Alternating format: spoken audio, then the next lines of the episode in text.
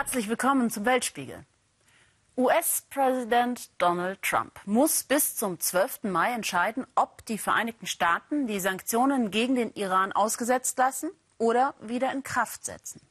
Damit würden die USA das Nuklearabkommen mit dem Iran brechen. Claudia Buckenmeier hat sich bei Exil-Iranern in Washington umgehört. Shireen Nariman ist nervös. Alles verzögert sich. Gemeinsam mit freiwilligen Helfern organisiert sie ein Treffen von Exil-Iranern in Washington. Die regimekritische Shireen saß zwei Jahre im Gefängnis, bevor sie 1986 in die USA kam.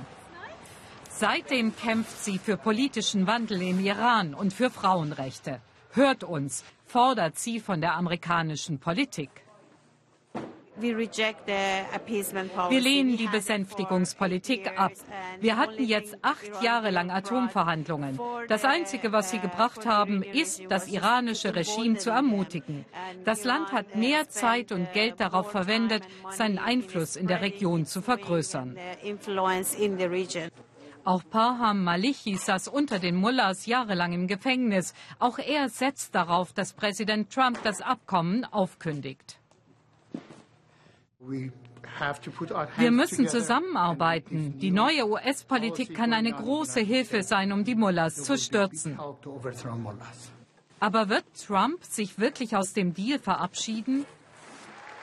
Vor seinen Anhängern hat er das gerade wieder nahegelegt. Er weiß, wie er sich Beifall sichern kann. Wir unterzeichnen diesen schrecklichen Deal und die demonstrieren in den Straßen und sagen Tod den Amerikanern. Wer tut sowas? Experten bezweifeln, dass Trump eine politische Strategie hat. Er will vor allem zeigen, dass Obama einen schlechten Deal geschlossen hat. Das ist hier das überwältigende Motiv. Wenn Trump den Deal verlässt, was ist dann sein Ziel? Will er einen besseren Deal? Einen größeren, der mehr Themen umfasst? Will er die Regierung stürzen? Ein Regimewandel? Was ist sein Ziel?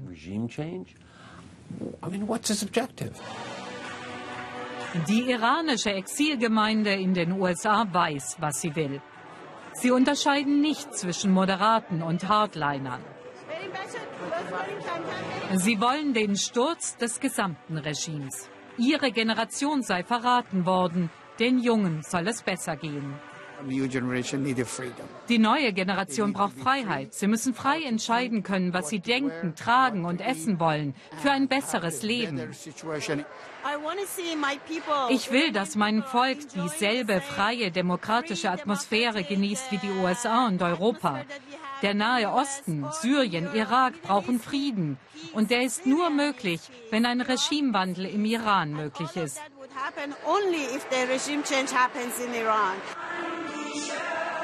Die Exil-Iraner singen eine frühere persische Hymne. Wie groß die Unterstützung für ihre Positionen in der alten Heimat ist, bleibt unklar. Aber, das ist ihnen wichtig, der Iran sei immer noch auch ihr Vaterland.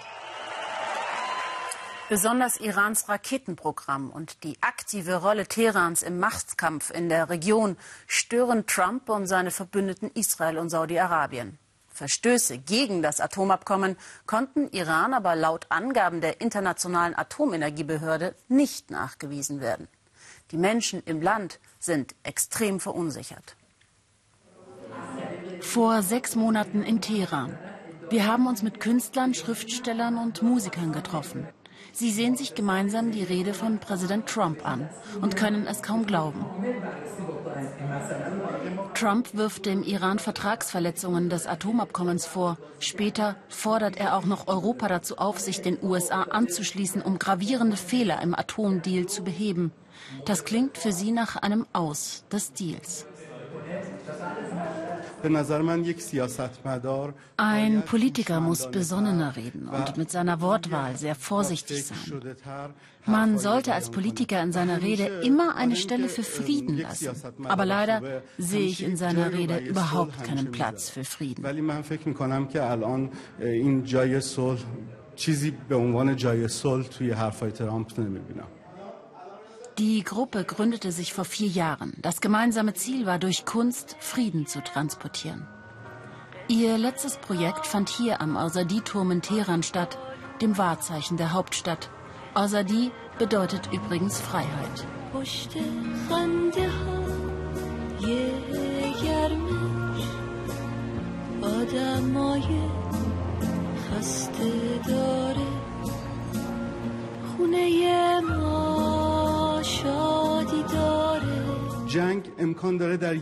Krieg kann in einem Moment alles vernichten. Aber wieder Frieden zu schaffen, nimmt sehr viel mehr Zeit in Anspruch. Aus diesem Atomdeal auszusteigen ist leicht. Aber es waren viele Jahre Arbeit durch Gespräche, zu so einem Entschluss zu kommen. Die Menschen haben Angst vor den Auswirkungen, sollte das Atomabkommen wirklich beendet werden. Ich bin resigniert, denn die Leidtragenden in einem Krieg zwischen Politikern sind nur wir normale Menschen. Wir tragen den Schaden. Entscheidungen, die den Atomdeal betreffen, zeigen hier im Iran sofort Auswirkungen. So wird zum Beispiel unsere Währung, der Rial, sicher schwächer werden. Und das beeinflusst das ganze Leben der Menschen hier im Iran. Sie hatte recht. Als sich in den letzten Wochen immer mehr herauskristallisierte, dass Trump wirklich aussteigen könnte, schnellte der Dollarkurs in die Höhe.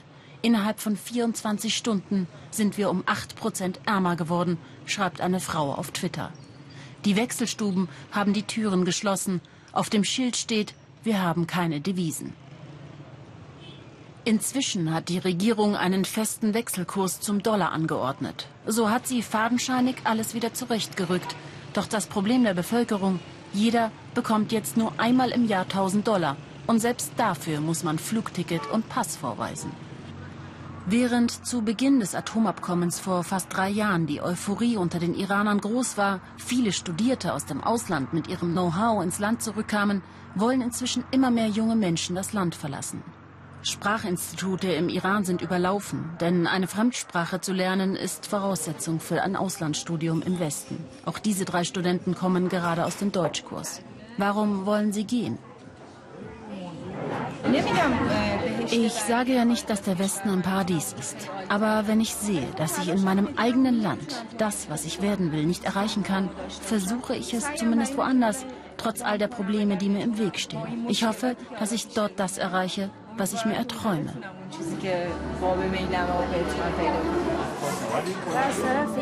Zusätzlich bin ich als Frau in vielen Bereichen eingeschränkt im Iran, zum Beispiel in der Arbeit, das Tragen des Hijabs. Oft spüre ich einfach, dass hier ein großer Unterschied zwischen Mann und Frau gemacht wird.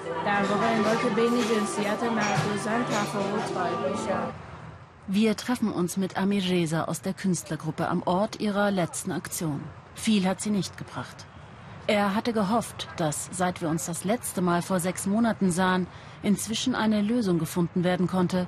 Doch heute ist er hoffnungsloser denn je. Elfmal wurde der Iran von der Internationalen Atomenergiebehörde seit dem Atomabkommen kontrolliert. Jedes Mal wurde bestätigt, dass der Iran keinen Vertragsbruch begann. Somit ist es doch auch das Recht des Iran, dass die anderen Vertragspartner sich an die Bedingungen halten. Er sagt uns weiter, er hofft darauf, dass dem Iran Respekt gezollt wird für den Frieden. In sechs Tagen werden er, der Iran und die Welt wissen, ob es beim Frieden bleibt.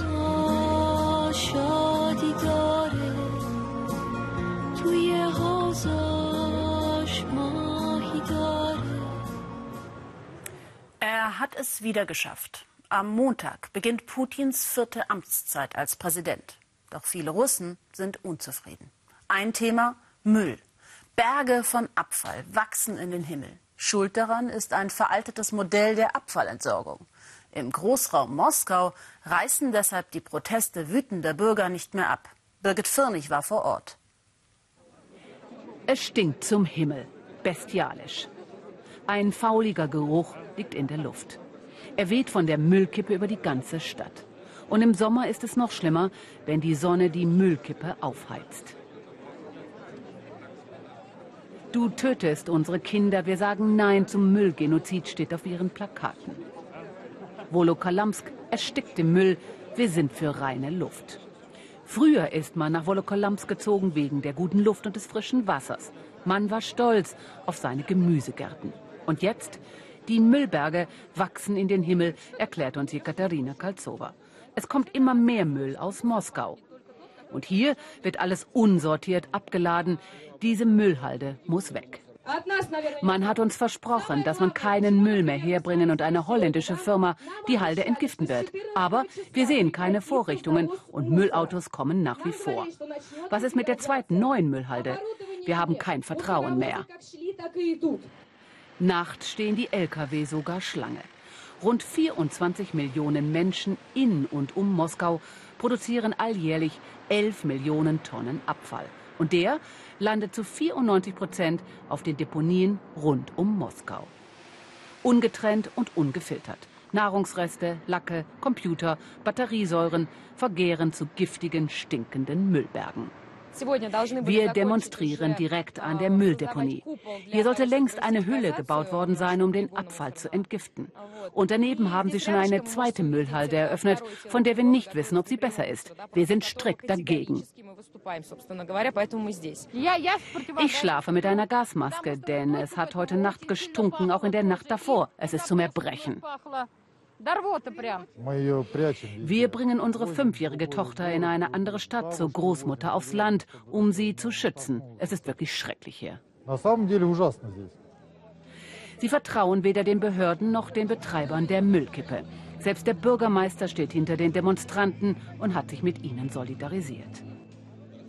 Mittlerweile klagen sie gegen die Behörden und den Betreiber, weil im März aufgrund 200-fach erhöhter Schwefelwasserstoffwerte in der Luft alle Schulen geschlossen werden mussten und Kinder mit Vergiftungen ins Krankenhaus eingeliefert wurden.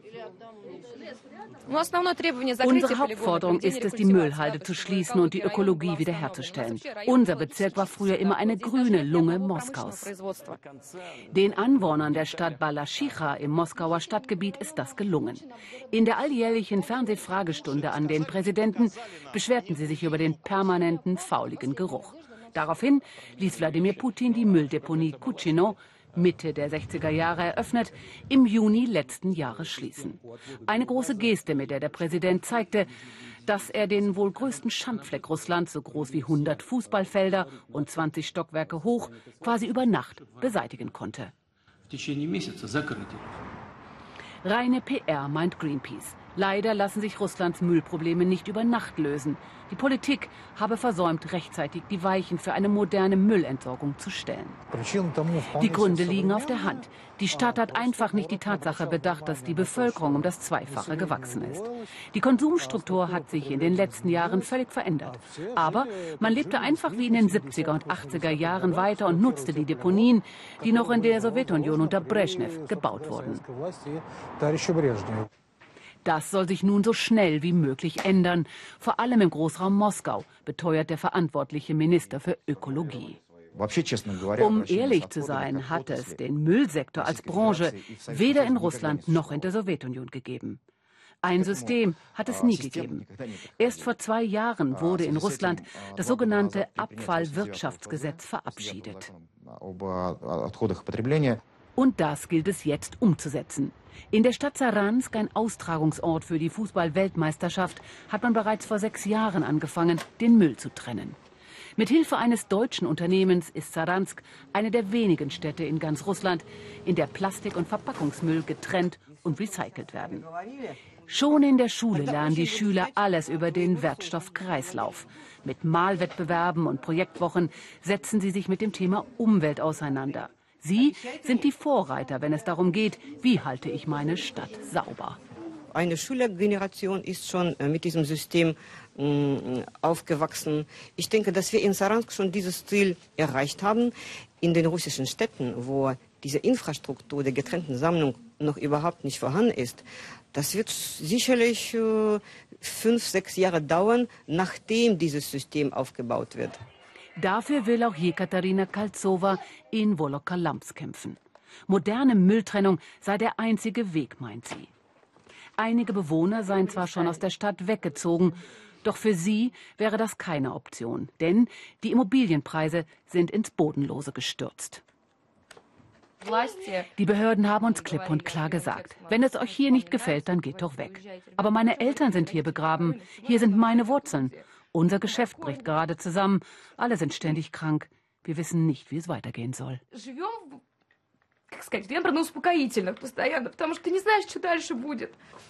Und so kleben sie lieber jeden Abend ihre Fenster und die Schlüssellöcher zu. Denn nachts ist der Geruch am schlimmsten. Tunesien wählt heute erstmals seit der Revolution 2011 Stadt- und Gemeinderäte. Schon jetzt gibt es Meldungen, dass Wahlbüros gestürmt worden seien. Die Unzufriedenheit im Land ist groß, vor allem wegen der hohen Jugendarbeitslosigkeit.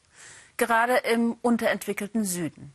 Genau dort ist Tunesien 88 unterwegs. Eine Gruppe von Menschen, die mehr will, als Interesse für Musik zu wecken. Ein Lichtblick, wie Stefan Schaaf beobachtet hat. Unterwegs in der Wüste mit einer ungewöhnlichen Mission. Schüler sollen für Bach oder Chopin begeistert werden und das in den entlegensten Winkeln. Tunesien 88 heißt das Projekt, gegründet vom amerikanischen Pianisten Kimball Gallagher. Genau 88 Tasten hat ein Klavier. Vordergründig geht es uns natürlich um Musik, aber dahinter steckt viel mehr. Die Jugendlichen sollen ihr eigenes Potenzial entdecken. Profi- und Hobbymusiker machen bei dieser Wüstentour mit. Farouk Chabou, ein bekannter tunesischer Cellist, freut sich auf das Publikum. Für mich ist der schönste Moment bei diesen Konzerten, wenn ich das Lächeln in den Gesichtern der Jugendlichen sehe. Am Rande der Sahara liegt der kleine Ort Tamasech. Hier findet das nächste Konzert statt. Die 17-jährige Malik freut sich schon. Sie liebe Musik, doch leider habe Tamasech da nicht so viel zu bieten. Im Hinterland Tunesiens ist die Bildungsmisere besonders groß. Ich finde das toll, dass heute so ein Konzert bei uns stattfindet, denn hier im Dorf gibt es so gut wie überhaupt nichts. Und so machen sich Malek und ihre Freundinnen auf den Weg zur Schule. Dort wird gerade das Klavier ausgeladen, nicht unbedingt ein Anblick für empfindliche Künstlerseelen. Im großen Saal der Schule wird schon geprobt, mit dabei ein Deutscher. Ulrich Brunhuber, Saxophonist, ist im richtigen Leben Vertreter der Europäischen Investitionsbank in Tunis. Die unterstützt das Projekt, das auf andere Kulturen neugierig machen will, mit Volksliedern, Jazz und Klassik.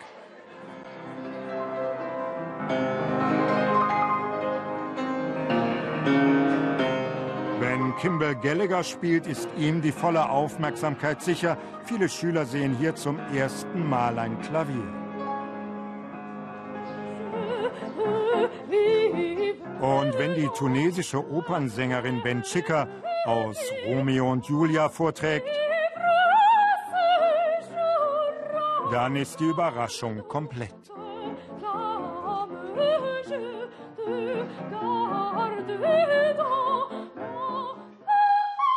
Solche Klänge sind nicht selbstverständlich im Süden Tunesiens, der immer wieder von Islamisten bedroht wird. Solch ein Konzert ist auch ein Statement. Es war schön, dass wir so viele verschiedene Instrumente gesehen und auch etwas über berühmte Komponisten erfahren haben. Mir hat es sehr gefallen. In den fünf Jahren, die ich diese Schule besuche, hat es so etwas noch nie gegeben.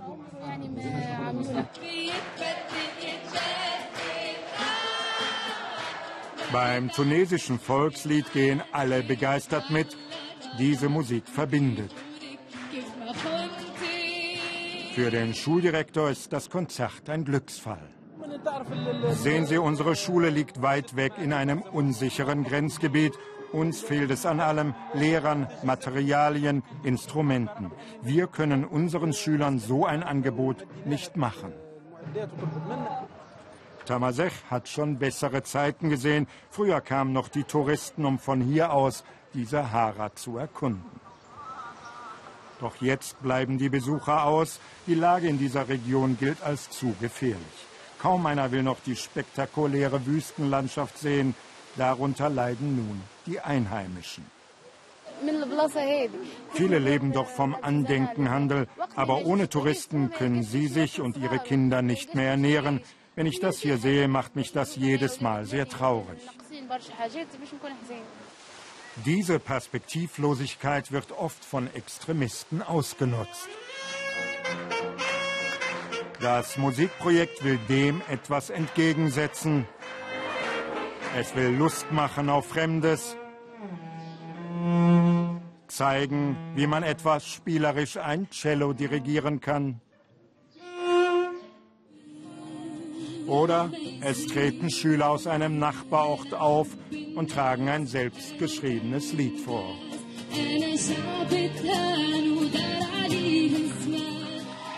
Bei Tunesien 88 geht es um mehr als nur ein einmaliges Konzert.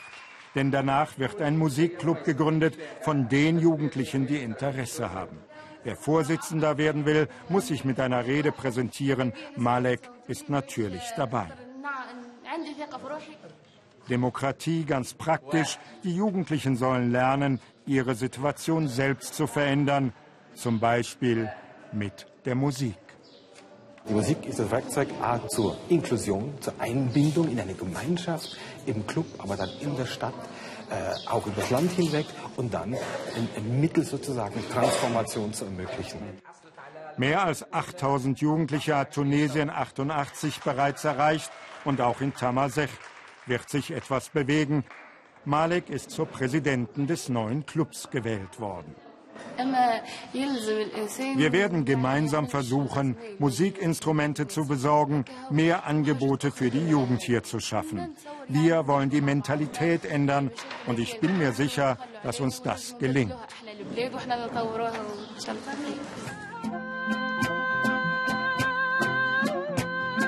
Eine Idee, ein paar Instrumente und vor allem Eigeninitiative.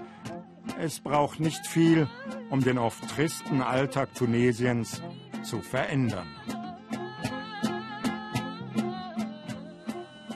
Es gibt sie, Rückkehrer in Afrika. In Benin City in Nigeria sind es besonders viele Frauen, die in Europa ihr Glück gesucht haben.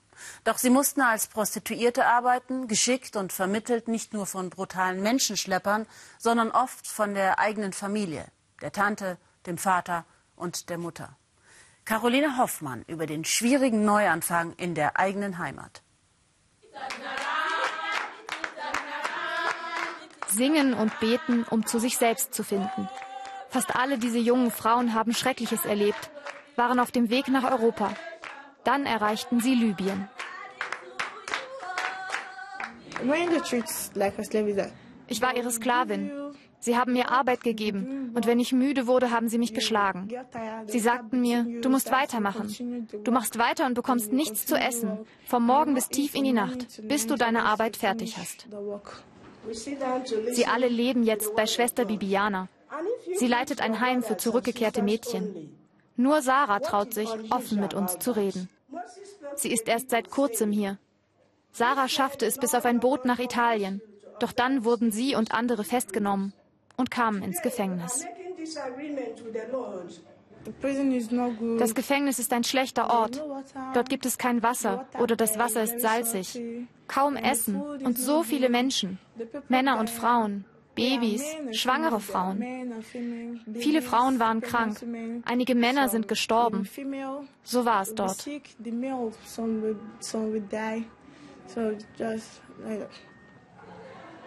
Sarah wurde von einem Mann freigekauft und musste für ihn und seine Familie dieses Geld abarbeiten. Als Haushaltshilfe. Ihren Traum, Friseurin in Italien zu werden, gab sie schnell auf. Sie steckte in Libyen fest, kam nicht mehr weiter und wollte einfach nur noch zurück. In Benin City nahm Schwester Bibiana sie in ihr Schutzhaus auf. Die jungen Frauen sollen zusammen den Alltag neu lernen, Verantwortung für sich selbst übernehmen und sich eingestehen, warum sie sich auf den Weg gemacht haben. Und welche Rolle ihre Familien dabei spielten. Schwester Bibiana hilft ihnen dabei.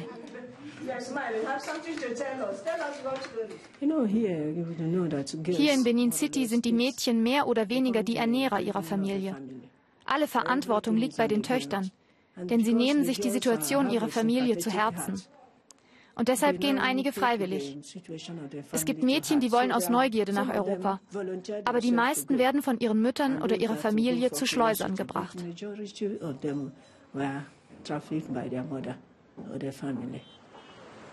Menschenhandel. Damit hat Benin City traurige Berühmtheit erlangt. Von den jungen Menschen, die aus Nigeria nach Europa gebracht werden oder sich selbst auf die Reise machen, kommen überproportional viele aus dieser Stadt im Süden Nigerias. Hier sei schon früh Warenhandel mit Italien getrieben worden, sagt Schwester Bibiana. Und dann entdeckte man die Prostitution. Einige Händler kamen zurück und nahmen ihre Schwestern mit, ihre eigenen Schwestern. Und als sie gingen, stellten sie fest, dass sie mit Prostitution viel Geld verdienen konnten. In jeder Familie sagten die Mütter danach, hast du dieses Mädchen gesehen? Sie hat ein Haus gebaut, sie haben ein Auto. Es wurde eine Tradition, an der jede Familie teilhaben will.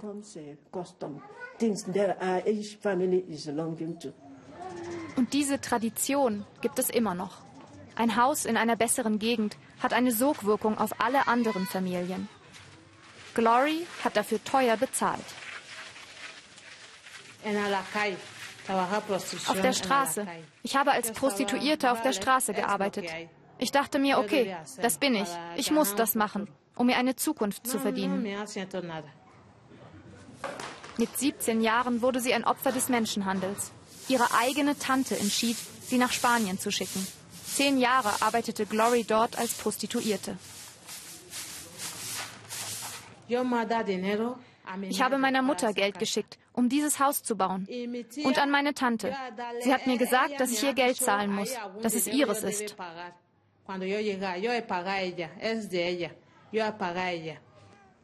Dann ging es Glory immer schlechter und sie bat die Organisation für Migration, sie zurückzubringen.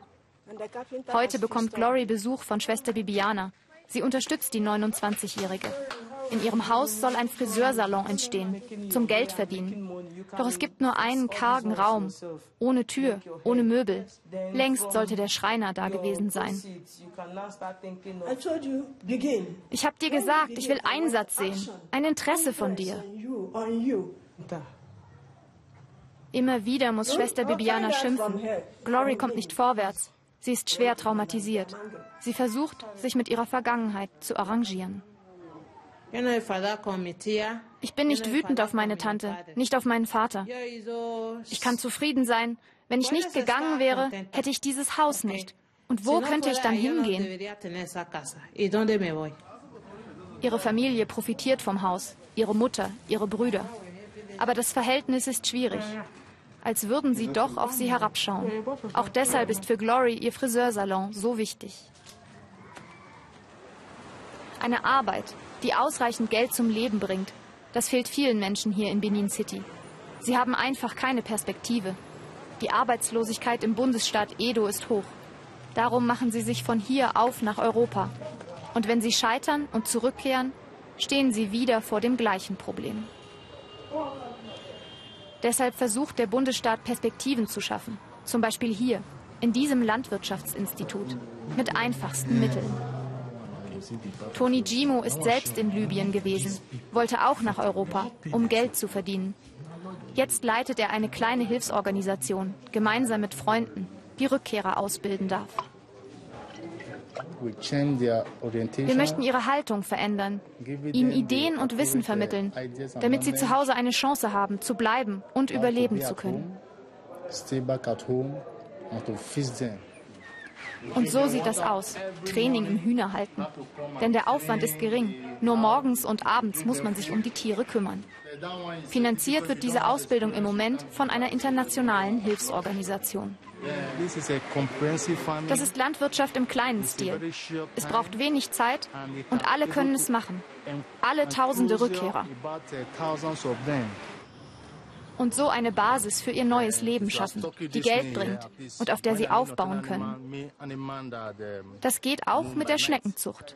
350 Rückkehrer hat Tony Gimo schon hier trainiert und Tausende würden noch warten.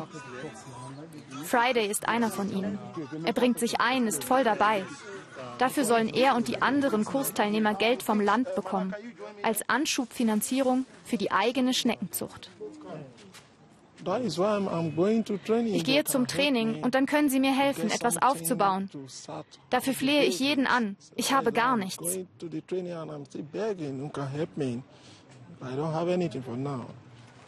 Friday am nächsten Nachmittag.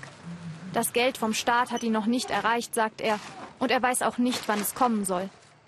Und so bleibt ihm nichts anderes übrig, als weiterzumachen, wie seit seiner Rückkehr in den Straßen von Benin City alten Plastikmüll sammeln, um irgendwie an Geld zu kommen und zu überleben.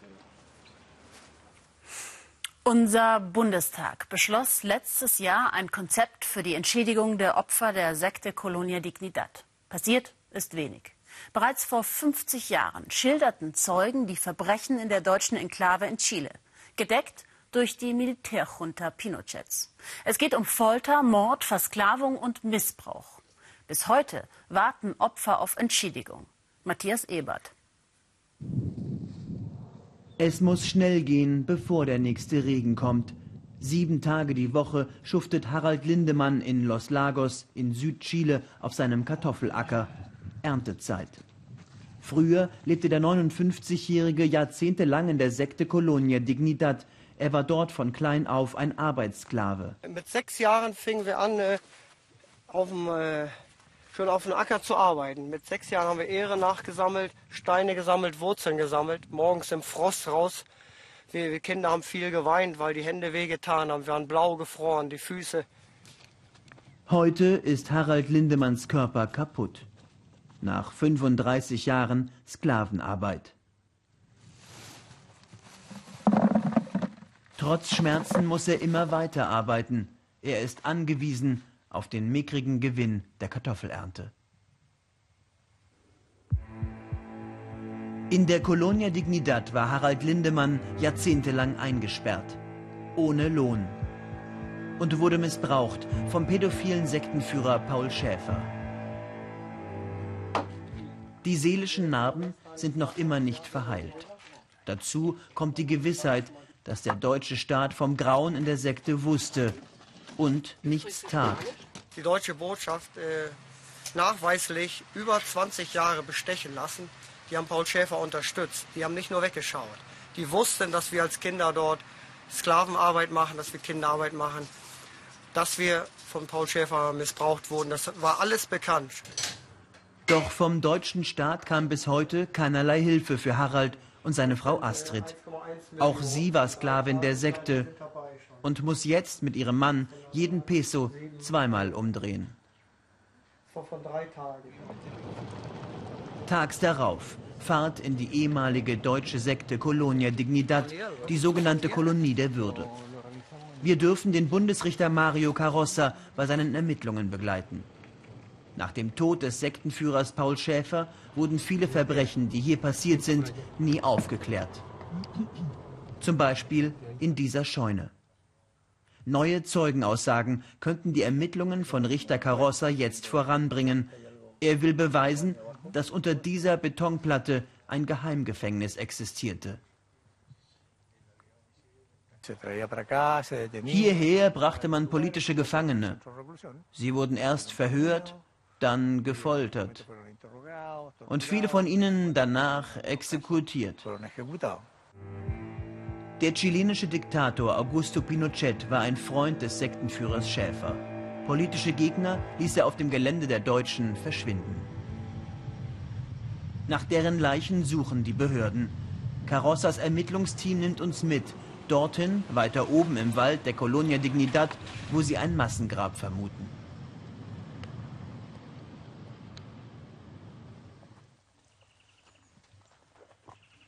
Überall nehmen sie Bodenproben, suchen systematisch nach Knochen, Zähnen oder DNA-Spuren der ermordeten Pinochet-Gegner.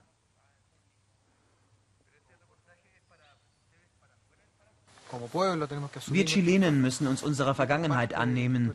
Das hier ist der wohl dunkelste Teil davon, den wir aufklären und der Welt zeigen müssen. Doch bislang Fehlanzeige. Gleichzeitig warten ein paar Kilometer entfernt im Städtchen Paral die Familien der verschwundenen Folteropfer auf Antwort. Auf die Frage, wohin ihre Söhne und Brüder damals von den Schergen der Diktatur verschleppt und wo sie ermordet wurden. Wir sind verpflichtet, unsere Angehörigen zu suchen. Sie befinden sich im Nirgendwo. Deshalb sind wir in der Pflicht. Meine Mutter hatte begonnen, meinen verschwundenen Bruder zu suchen. Ich habe ihr geschworen, diese Suche fortzuführen. Deutschland muss helfen. Es trägt eine Mitschuld. Unser Schmerz wird erst enden, wenn wir die Reste unserer Angehörigen finden. Selbst wenn wir nur eine Leiche entdecken, wird der Schmerz, den wir bis heute empfinden, zumindest ein Stück kleiner.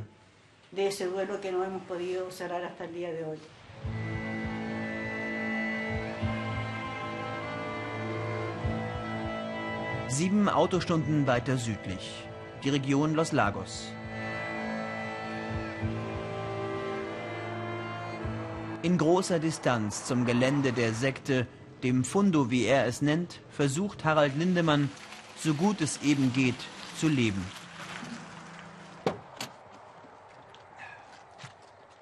Wenn die Kartoffelpreise fallen, macht er Verluste und muss neue Kredite aufnehmen. Ihn schmerzt, dass er trotz lebenslanger Arbeit und Ausbeutung nicht daran denken kann, sich irgendwann zur Ruhe zu setzen kann nicht aufhören, weil wir, wir müssen ums Überleben hier kämpfen. Weil wir bis heute noch keinen kein Anteil, nichts haben von, von unserer Arbeit, die wir im Fondo geleistet haben, 40 Jahre. Das war alles ohne Lohn, es wurde nichts auf die Renten aufgezahlt. So wird Harald wohl auch als Rentner bis zuletzt von der Kartoffelernte leben müssen.